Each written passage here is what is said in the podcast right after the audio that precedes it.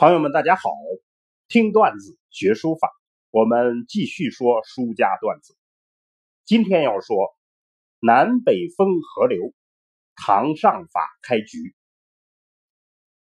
上文说到，欧阳询晚年把自己的欧体楷书做了总结，这种总结非同寻常，影响了后来楷书的基本走向。他总结了什么呢？简单的来说，就是法则。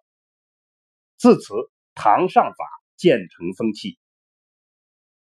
话说，欧阳询年轻时期经历了大隋的统一，南北分裂的局面结束了，大隋一统天下之后，又被大唐替代。这个历史巨变过程中间，最突出的就是南北文化的融合。就书法而言，南北两派长期各异的艺术探索，为欧阳询提供了截然不同的范本。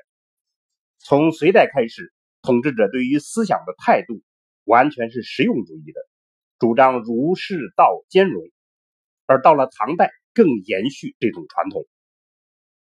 欧阳询自己，我们上次讲过，他个人特殊的经历，使他从小就非常冷静、理性。客观这样的时代背景和这样的个人精神特色，就导致他在书法上力图兼容南北书风，并努力寻求这种兼容的方法规则。于是，楷书的法度就成为他努力探寻的主要方向。在初唐四家中，虞世南、褚遂良、薛稷三家。都基本继承了王氏书风，就是南方神韵温丽的书风。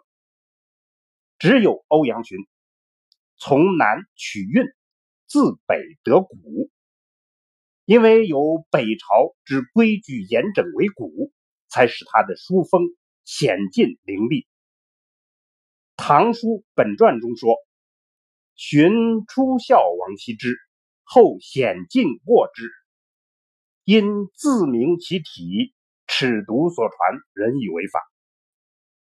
具体来讲，与当时普遍的风气一致，欧阳询传承了南朝的颜美。那么，在这种颜美书风的基础上，他融入了北派的刚劲、古朴、规矩森严，从而形成了自己质与严兼容的独特书风。这是形成欧体的关键。现代的学者们认为，欧体书风最初是来自于王献之，然后学习索敬，加入了章草的笔意，又师法了北齐刘旻，加入碑版笔意。这样，北朝的结构特色加上六朝韵致，使欧阳询的楷书在隋朝就已经成为精妙而奇峻的精品。到了唐代，就更加完善而精准。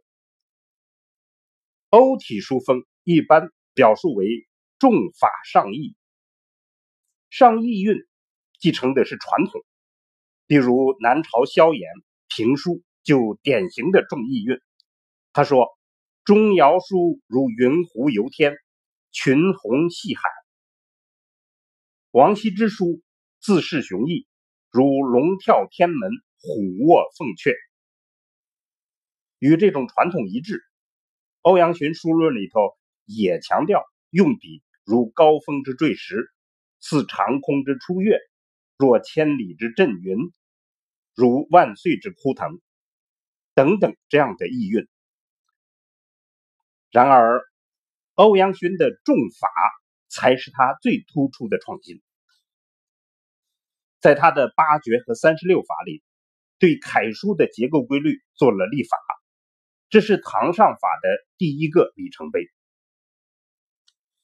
在他的书论中，用笔他讲究墨淡则伤神采，绝浓必致分毫，肥则为钝，瘦则露骨等等这些辩证思维，都是在为楷书确立法度。在结体方面，他更探索了排叠。必就、穿插、向背、覆盖、顶戴等这些经典的解体法则。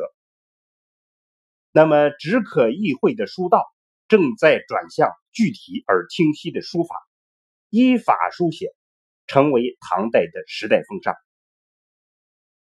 欧阳询晚年的代表之作《九成宫李全名》，充分体现了欧体楷书的风范。这篇文字是魏征撰写，叙述九成宫的来历和建筑的雄伟壮观，歌颂唐太宗的文治武功。又提出了居高思坠、持满戒盈的简政之意，书风刚劲婉润，兼有隶书意味。仔细玩味，您会发现意被巧妙的规矩于法之中，在凝厚森严的用笔中，蕴含着自然流畅的情感意蕴，所以这篇作品被评为正书第一。欧阳询开启的上法风气，被之后的书家发扬光大，成为唐代最大的特色。欧阳询的八绝三十六法，更开启了后代。明代的李纯八十四法，清代黄自元结构九十二法，都一定程度上受其影响。欧阳询历尽磨难，竭诚探究，希望把时代的成果。用法则形式向后代传递，而接下来叫板的却使出更系统的辩证大法。欲知后事如何，且听下回分解。朋友们，欧阳询我们分两次课来讲，上次重在生平，这次重在法则。希望大家整体思考。谢谢大家的关注和分享。听段子学书法，我们下次再见。